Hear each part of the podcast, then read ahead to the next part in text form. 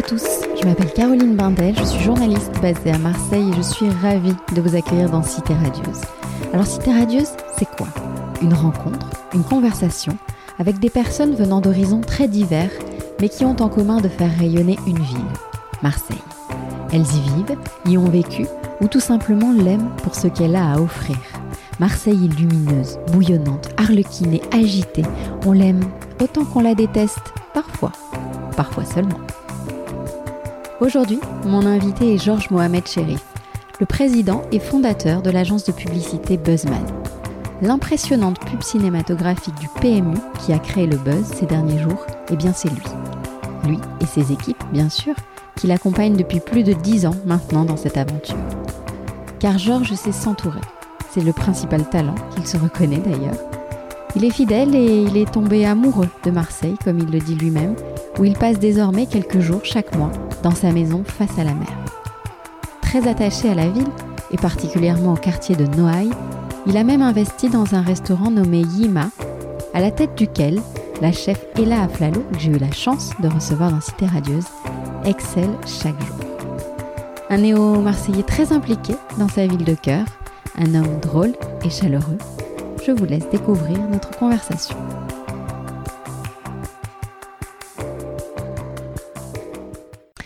Salut Georges.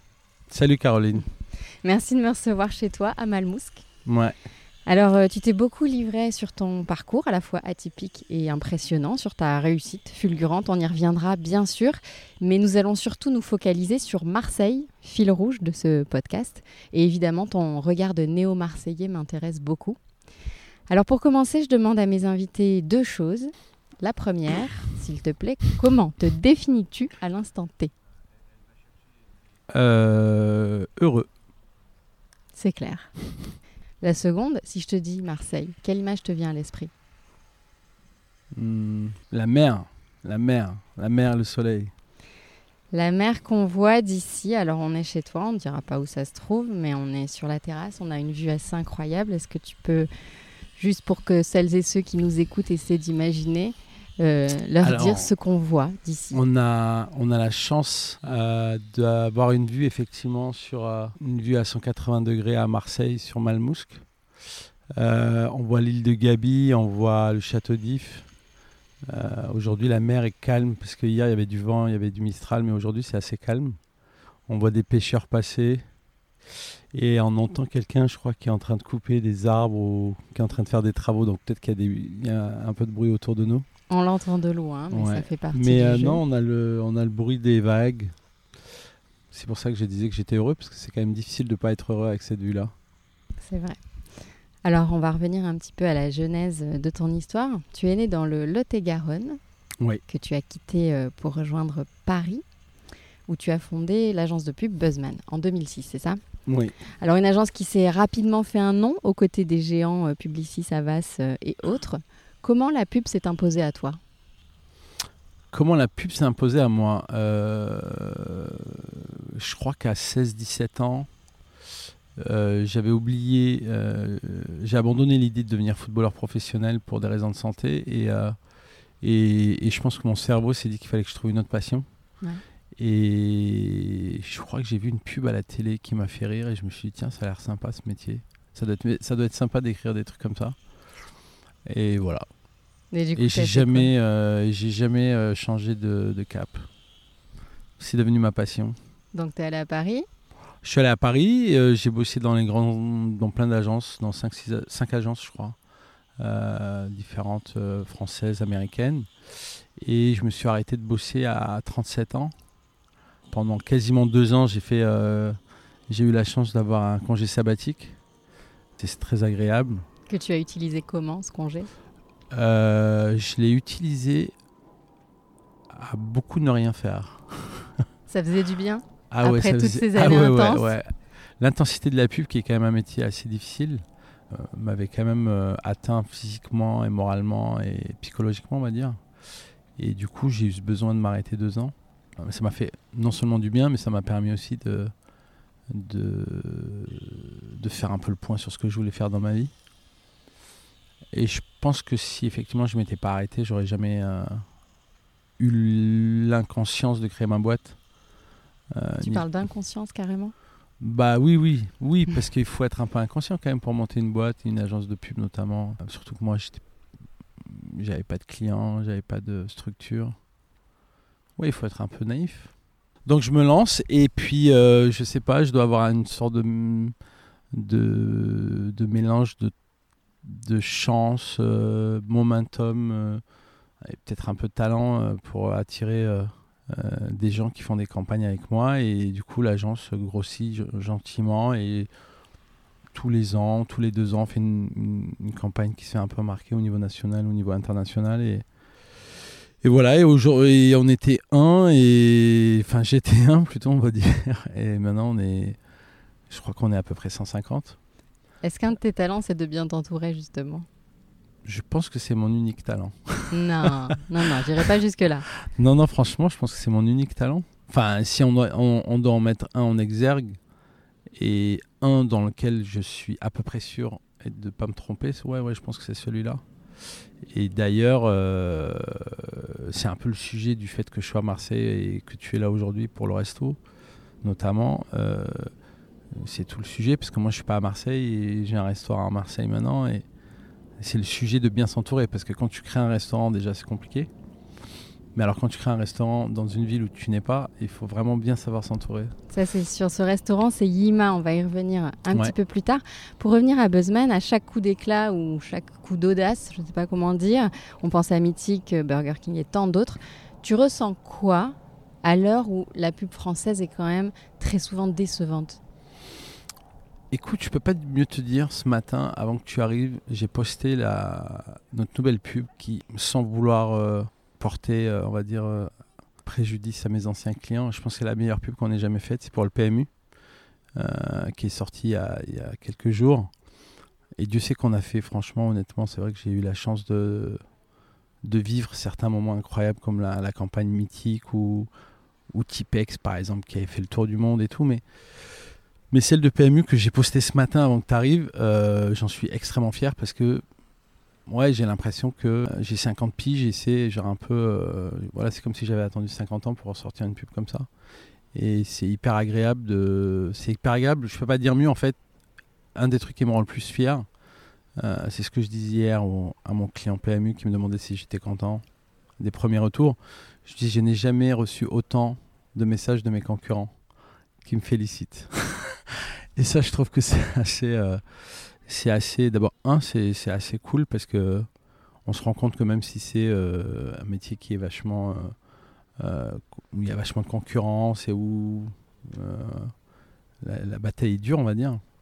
C'est vrai que de recevoir des messages comme ça des concurrents qui me félicitent de la qualité de ce film pour PMU.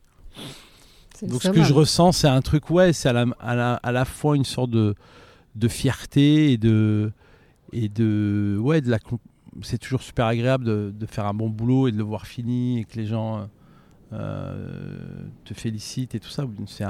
C'est une chance inouïe. Et nous, on a de la chance, ce que je dis souvent à mes équipes, ça nous arrive souvent. C'est-à-dire qu'il y a des gens pour qui euh, ce genre de, de moment et de, gratification, ça arrive peut-être une fois tous les 5 ans ou une fois tous les 10 ans. Nous, on a la chance, ça nous arrive souvent. La dernière fois, c'est marrant. Je regardais. Euh, alors, ils ont été éliminés, mais rien à voir. Mais je regardais Ronaldo quand ils ont je sais plus, je crois que c'était le quart de finale. Et le mec a marqué un triplé. Et à la fin du match, c'est lui qui l'avait marqué, et donc ils ont été qualifiés. Et je me disais, tous les ans, ce mec, il a des joies qui sont dingues, quoi.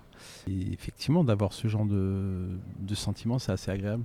Donc là, tu as un sentiment de, de, plénitude, d'accomplissement. Un petit peu, un petit peu avec cette chaleur où il fait 22 degrés, je pense, ou 23 en plus aujourd'hui. Buzzman, tu souhaites l'avoir évolué comment dans les années à venir? Que le succès continue, on est bien d'accord? Ouais, écoute, si, euh, si on arrive à maintenir ce, ce niveau, euh, c'est tout le mal que je nous souhaite. Parce que pas facile d'avoir euh, toujours ce genre de, de, campagne qui sort et tout. Donc parfois, il faut pas souhaiter mieux, il faut déjà souhaiter la même chose. C'est déjà pas mal. Et savourer. Ouais. Ouvrir une antenne à Marseille euh Ça a été fait en fait. C'est en fait c'est la raison pour laquelle je suis ici en fait. Je t'ai pas raconté, mais euh, en fait on a gagné un budget il y a, je dirais il y a 5 ans, le Conseil général des Bouches-du-Rhône. Euh, du coup on a on a cherché des locaux, on a trouvé on a trouvé un endroit et c'est pour ça que je suis venu de plus en plus souvent à Marseille. Et on va pas se mentir, je suis vraiment euh, tombé amoureux de cette ville pour des raisons assez simples. Enfin, il faut pas aller chercher euh, midi à 14h. C'est euh, la lumière qui est incroyable. Je pense que peut-être les gens qui habitent ici s'en rendent plus compte, mais c'est une lumière qui est assez incroyable. C'est assez rare, en fait, quand tu vas. alors, je ne vais pas me la jouer, mec publicitaire qui parle de, pays étrangers, mais dernièrement, j'étais en Afrique du Sud justement pour faire cette pub PMU. Tu as un peu la même lumière un peu la même lumière aussi à Los Angeles. Et, en fait, à 3 heures de Paris, tu as quand même la possibilité d'avoir ça. Euh, d'un coup de train. Euh, et tu as ça, tu as la lumière, tu as le, évidemment le soleil, la mer.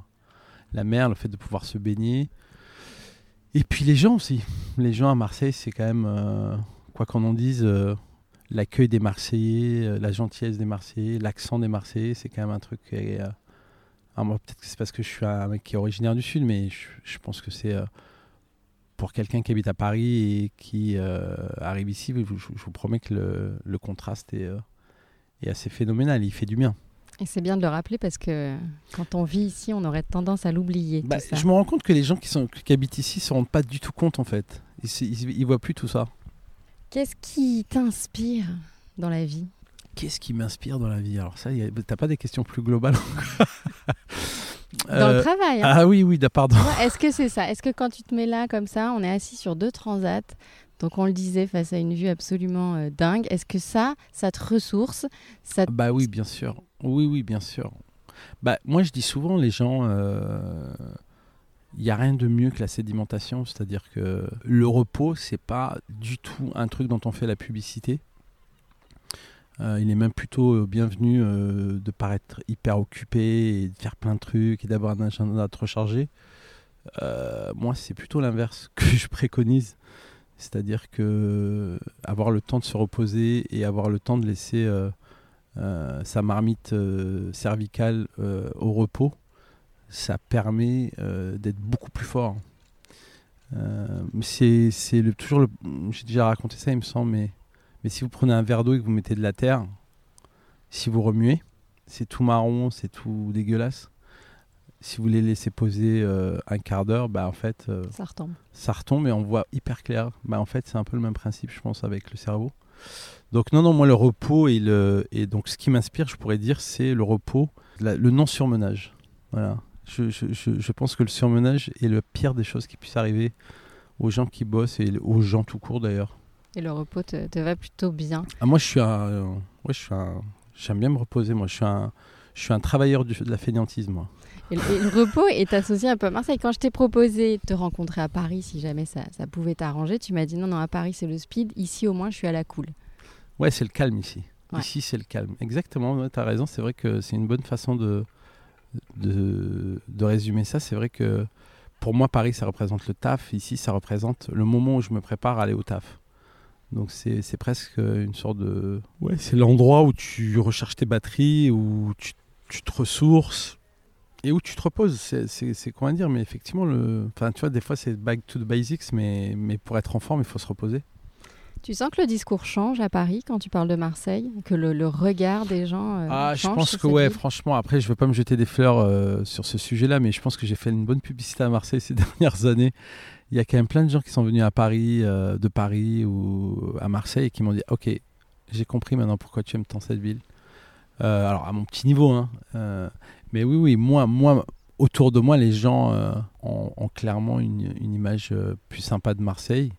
Après, je trouve que ça va crescendo, c'est-à-dire que si tu te balades dans Paris aujourd'hui, dans Marseille, pardon, je trouve que la, différence s'accélère de jour en jour. Et tu as déjà tout ce qu'il y avait avant qui était super. Euh, et je reviens pas là-dessus, la lumière, le soleil, la mer, euh, les mouettes qui crient au loin et tout ça. D'ailleurs, c'est des goélands, je crois. Alors ici, on dit des gabions. Des gabions, ah bah eh tu vois, je savais pas. Mais je pense que surtout maintenant, il y a, y a, aussi. Euh, moi, j'ai toujours. Alors, moi, j'adore manger.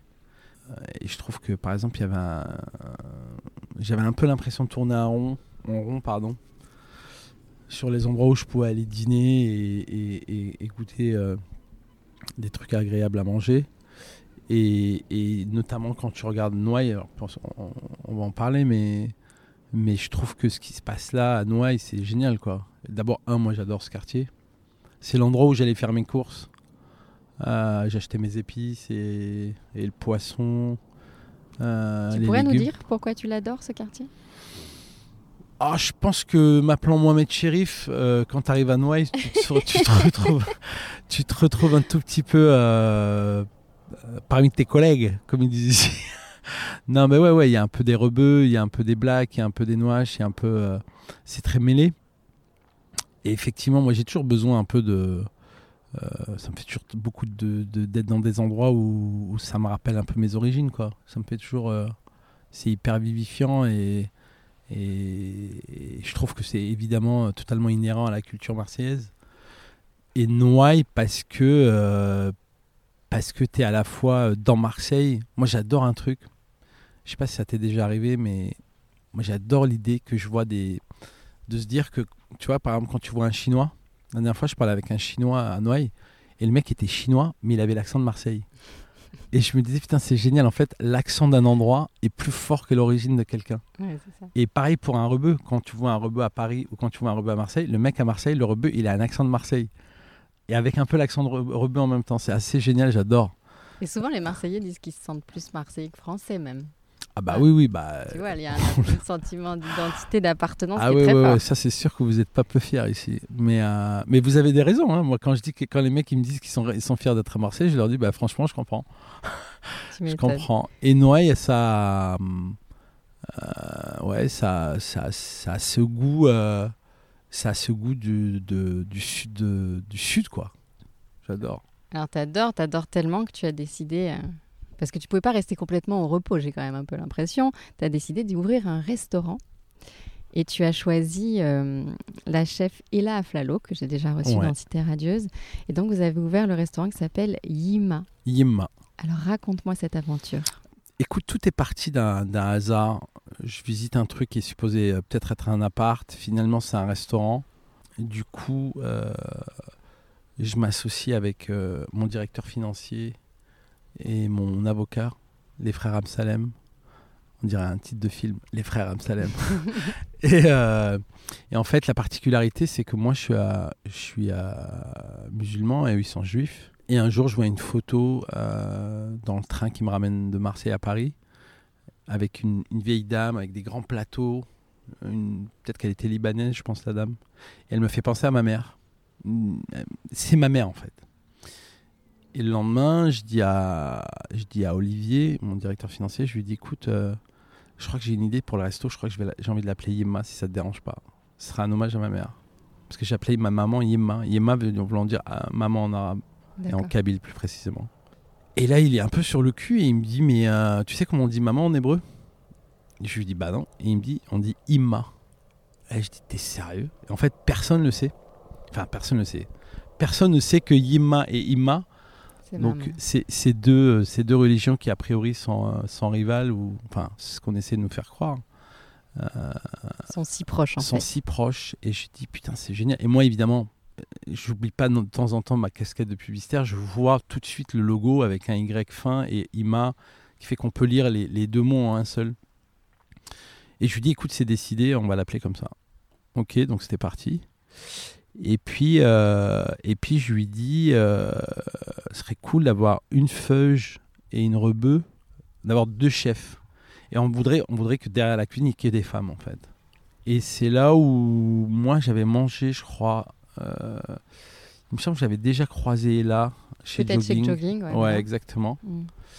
Et du coup, je la contacte sur Instagram. Je dis voilà, on a un projet, nanana. Et je la vois, on se voit, et moi, je tombe euh, je tombe amoureux d'Ella parce qu'elle a, elle a ce. C'est une jeune fille, quoi, en fait. Elle a 26 ans. Et elle est. Euh, je tombe amoureux de sa générosité, sa, euh, son côté hyper, hyper naturel, sourire. Et c'est exactement la femme que j'imagine derrière les fourneaux de ce restaurant. Et je tombe amoureux de sa, sa, sa, sa patate. son naturel et tout quoi et donc je lui parle du projet elle me dit qu'elle adore que ça lui fait penser à Autolingui que moi je connaissais pas et, et, qu'elle m'a fait découvrir aussi avec Elvira. Elvira Masson, qui m'avait dit effectivement, c'est le concept que, que tu as en tête, ça existe déjà à Londres et c'est un mec qui s'appelle Otolingui qui, qui fait ça. Et donc je me dis, ah bah c'est génial, si ça te plaît, on y va. quoi. Et donc depuis, effectivement, on lui a donné les, les rênes de ce, de ce restaurant.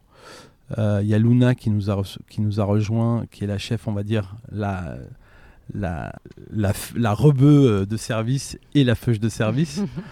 et euh, c'est assez cool parce que finalement, le, le, casting, et tout à l'heure on parlait de, de, recrutement, en fait, je pense que le recrutement il a été déterminant dans, dans ce restaurant parce que on a Samira euh, qui est une, femme voilée, enfin un peu voilée dans le restaurant et ça fait toujours un choc parce que l'endroit est un peu chic et il y, a cette femme qui a qui a euh, son voile et qui est hyper euh, souriante. Et alors elle justement, je sais pas si tu as eu l'occasion de la voir, elle a l'accent de Marseille, donc c'est une rebeu qui a l'accent de Marseille, c'est délicieux. Et donc tu as toutes ces femmes qui se sont mises autour de, du projet.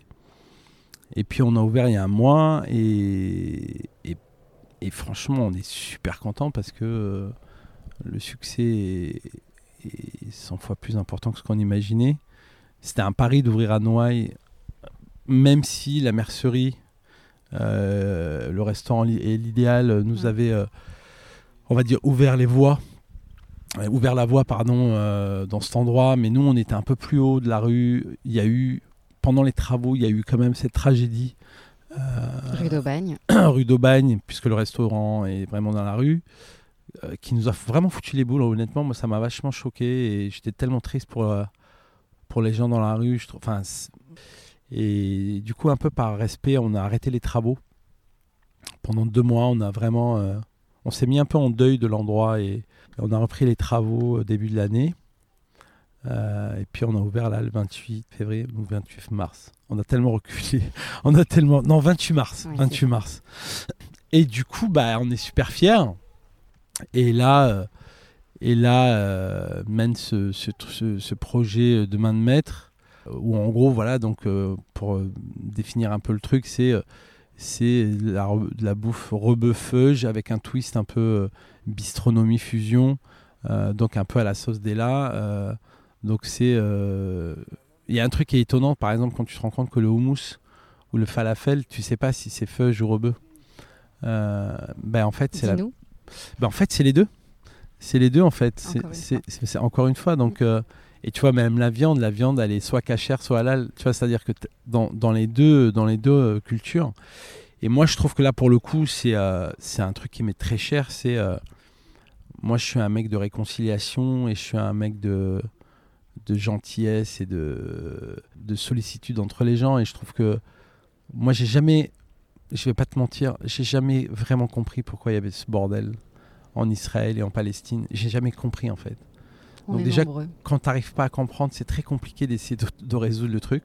Et quelque part, à ma façon, je me suis dit, bah, je peux rien faire là-bas. Donc si je peux faire un truc à ma façon et à mon petit niveau ici, ce restaurant, il est, très lourd de sens pour moi. C'est pas juste un restaurant. Euh, où euh, on va dire ça va faire ma cantine et où j'irai bouffer de temps en temps euh, avec ma famille et mes amis. C'est aussi un endroit où je trouve qu'on fait on lance un message un peu de, de réconciliation et de partage autour de la bouffe. Ce qui est assez, on le sait que la bouffe ça sert à ça en fait. Tu peux tout de suite mettre des gens d'accord autour de la bouffe. C'est la convivialité et là du coup la fraternité. Et c'est Exactement, très beau. Ouais. Très beau concept. Quelle est la première chose que tu fais en arrivant à Marseille? Alors, euh, la première fois que quelqu'un vient à Marseille, je lui dis d'aller manger chez Pizza Etienne. Parce que c'est pour moi, c'est le, truc de Marseille. La première fois que tu arrives à Marseille, je te conseille d'aller boire l'apéro à la Caravelle. Mhm. Parce que tu as, as, la vue euh, sur la euh, Notre-Dame et que l'endroit est magique. Et la première chose que je fais, c'est de prendre la rue qui arrive de la place du 4 septembre qui amène à la mer parce que c'est l'arrivée où tu vois la mer arriver, elle est extraordinaire. C'est le, premier truc qui me tarde en fait, et, puis après arriver chez moi, arriver chez moi parce que euh, c'est un peu euh, un petit coin de paradis. Ouais, exactement. Difficile d'évoquer euh, Marseille sans parler de foot, surtout pour toi qui as joué au haut niveau. Tu l'as dit tout à l'heure, tu as malheureusement dû interrompre cette carrière.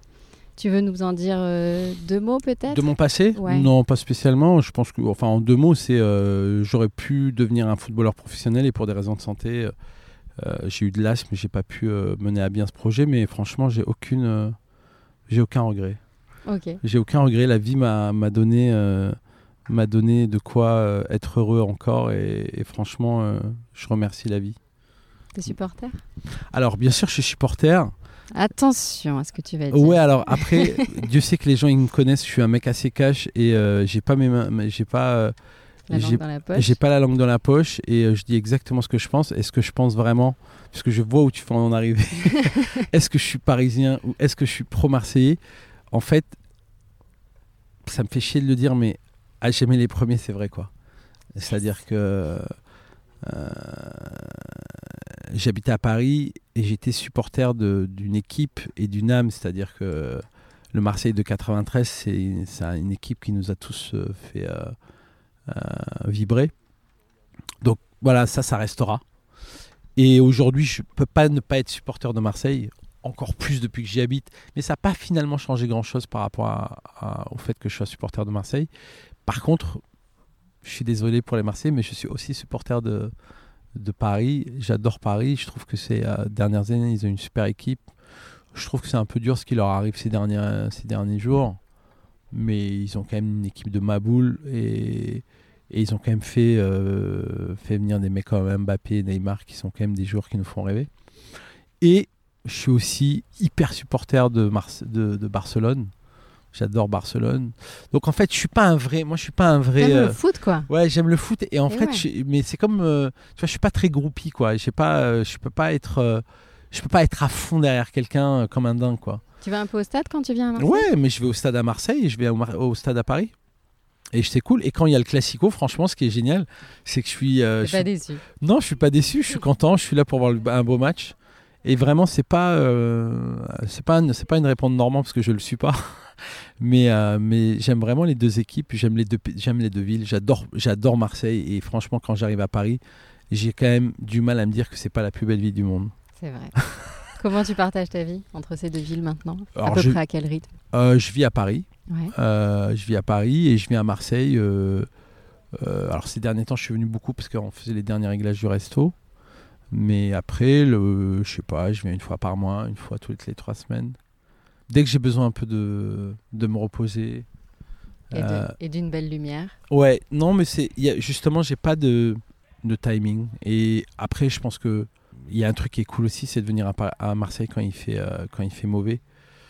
L'hiver, c'est quand même génial parce que tu, tu pars de Paris où enfin, tu vois, tu peux vraiment des fois avoir le moral à zéro et tu arrives à, à Marseille, genre tu arrives vers Aix, euh, vers Avignon et là d'un coup le ciel change Ça commence à se lever. et là ouais. tu dis putain c'est cool, j'arrive à Marseille. Non, c'est franchement c'est euh, de la même façon qu'Emma réconcilie euh, un peu la bouffe Gérebeu, j'essaye parfois de réconcilier les Parisiens et les Marseillais. Mais c'est vachement bien. Ouais, parce ça fait chier un peu de toujours être en contradiction et, et d'avoir des ennemis. C'est un peu chiant en fait. C'est en fait, c'est fatigant d'avoir des ennemis. Ouais, je trouve. Si on pouvait être un peu plus dans un truc où. euh, Et si quand il fait très beau sur les réseaux sociaux, on pouvait arrêter de poster des photos en disant coucou Paris, ce serait bien aussi. je trouve que c'est un Moi, je le fais jamais. Je le fais jamais. je mets des photos des fois de, de- de Marseille et euh, je le fais de moins en moins parce que je, je pense que j'ai- j'ai effectivement peut-être euh, rendu certaines personnes jalouses des moments. Donc, mais non, non, j'essaie pas. Au contraire, au contraire de les euh, d'énerver les gens. Je pense que c'est bien si les gens ils viennent de ils viennent à Marseille, de Paris. Et l'inverse, c'est vrai. hein, les, les gens marseillais, ils devraient monter plus souvent à Paris parce que encore une fois, Marseille, c'est vraiment euh, Paris, c'est vraiment la plus belle ville du monde, Ça, je pense. vrai. Ça, c'est vrai, on est d'accord. Alors, Georges, pour terminer le traditionnel questionnaire de Cité Radieuse, si Marseille était une image, Une carte postale. si Marseille était une chanson, I am. si Marseille était un film, La French. oula, French Connection. eh oui. Non, pas la French. Le French Connection, pardon. Hmm. Ton expression marseillaise préférée, est-ce qu'il y en a une que tu as adoptée Enculé Ah, carrément, ok. Ça c'est fait. C'est là qu'on voit que tu vas au stade. Ouais, non, non, Monvier. Monvier. J'ai Ok, j'ai super. jamais vraiment trop compris ce que ça voulait dire, mais euh, enfin, je crois savoir. Oui. Mais Monvier, je sais pas, j'aime bien, j'aime bien ça. C'est, on dirait un truc très, très élégant, alors que ça ne l'est pas. Ah, ça l'est pas du tout. Voilà, On exactement. Monvier. Et merci pour ce moment. Et pour toi spécialement, du coup, ça je l'ajoute au questionnaire, si Marseille était un slogan. Ah Tu crois qu'on trouve des slogans comme ça, toi? Ouais. Ah ouais, je te fais confiance. Je crois en toi. Euh, Pendant ce temps-là, je regarde des gens qui nagent comme ça. Venez manger chez Yema à Marseille. Le mec peut pas s'empêcher de faire sa pub. Ça résume. non, non, non, mais c'est vrai. Non, non, ouais, non, non. j'ai- J'aimerais, euh, j'aimerais franchement que euh, que le projet qu'on a fait là avec Ella, euh, euh, je pense que ça vaut vraiment le coup que ça, ça aille au-delà de la bouffe. C'est-à-dire que le, le- le message qu'il y a derrière de cette réconciliation et ces trucs de partage. euh, qui est souvent porté par les femmes. C'est marrant, je, je vais rajouter juste un truc si tu me permets. Bien en fait, j'ai- eu un, un déjeuner incroyable la dernière fois avec euh, Perla Servan-Schreiber et qui nous a raconté un truc assez ouf. En fait, quand elle a rencontré son mari, euh, il avait des filles qui étaient assez âgées, euh, enfin qui étaient genre peut-être genre 17 ans ou 18 ans. Et en fait, elle nous a dit qu'elle avait failli partir de, cette famille parce que elle était un peu rejetée.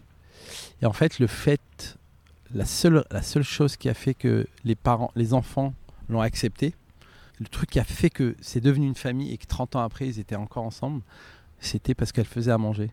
Je crois qu'elle, euh, Perla, elle était, euh, elle était euh, d'origine où elle avait vécu au Maroc. Et donc dans sa culture, tu faisais à bouffer pour les parents, les enfants et tout. Et ces parents-là, eux, ils avaient moins cette culture-là. C'est-à-dire que ils n'avaient pas forcément quelqu'un qui faisait à manger et tout. Et, en fait, la, la nourriture euh, qu'elle a fait, le, côté nourricier justement pour, pour aller dans le terme très euh, dans l'étymologie, en fait le côté nourricier qu'elle a eu par rapport à ses enfants, ont fait que ses enfants se sont tournés vers elle comme étant leur maman. Et je me suis dit c'est ouf qu'en fait la bouffe ça peut, euh, enfin tu vois, ça peut changer une vie. Là pour le coup, t'imagines, elle a, ils se sont rencontrés je crois à 45 ans et 30 ans après ils sont ensemble. Ils forment un couple d'ailleurs qui est incroyable.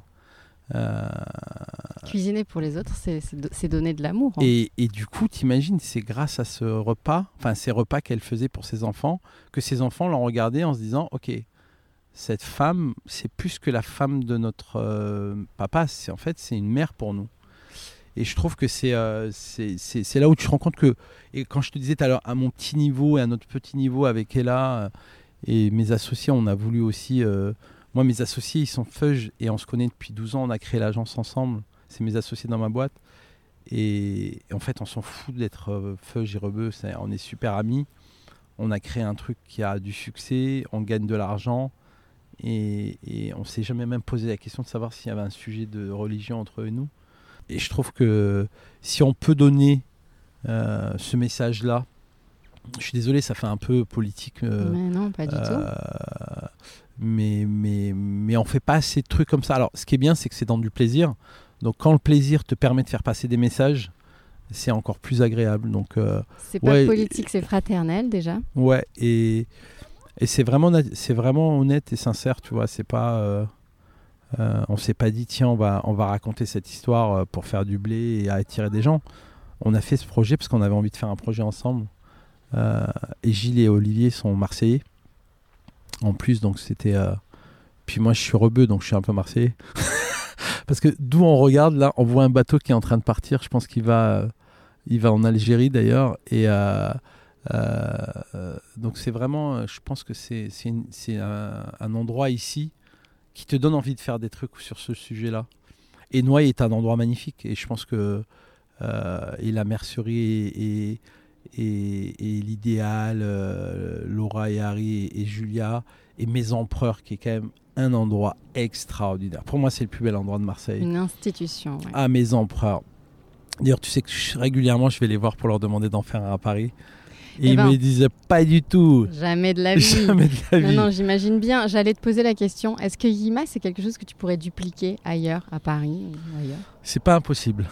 Est-ce que ce message que Ouais, tu veux ouais, faire ouais, passer, bien tu sûr. peux le faire passer partout Écoute, je peux pas dire euh, mieux, mais je, je, je pense même qu'on est en recherche D'accord. de le faire à Paris, voire dans d'autres endroits. Génial. Parce qu'en fait, c'est les gens qui nous ont dit putain, mais vous pourrez le faire à Paris, vous pourrez le faire là. Et, pour- et, et on a écouté les gens, et du coup, là, on est en recherche d'endroits. Euh, donc, Emma, on va on, sans faire un- exprès, ça, ça aurait été le, labo, un peu tout ça. Je sais pas si on le fera au final définitivement, mais en tout cas, on a l'ambition de le faire ailleurs. Mais déjà, on va quand même déjà essayer de le faire bien euh, à Marseille. Et, surtout, là, on va ouvrir le soir, parce que là, pour l'instant, c'était une phase de test euh, pour le déjeuner. Et puis là, bientôt, on va faire un test le soir. Et je pense que, tu sais qu'on est arrivé, on n'était pas sûr que faire venir des gens au 27 rue d'Aubagne pour ce genre de nourriture, ça allait marcher. Et, comme ça marche et que les gens nous, nous donnent des bons signaux, ça nous donne envie de continuer. Et, donc, je vous l'annonce, Yema sera bientôt ouvert le soir. Génial, merci. Merci pour ce scoop. Merci pour toutes ces infos. Merci beaucoup à toi. De m'avoir consacré ce temps. Bah écoute, c'est la première fois que je parle autant de Marseille et, je me rends compte que c'est quand même un, vrai plaisir que j'ai de parler de cette ville. C'est un vrai sujet. Et puis ça veut dire que ça y est, quoi. T'es intégré, t'es Marseillais. Mais je m'appelle Mohamed Chérif, moi. Et ouais, c'est ça, t'es à la maison. je suis à la maison, exactement. Merci beaucoup. Merci, Caroline. À une prochaine fois. Salut. Ciao. Tellement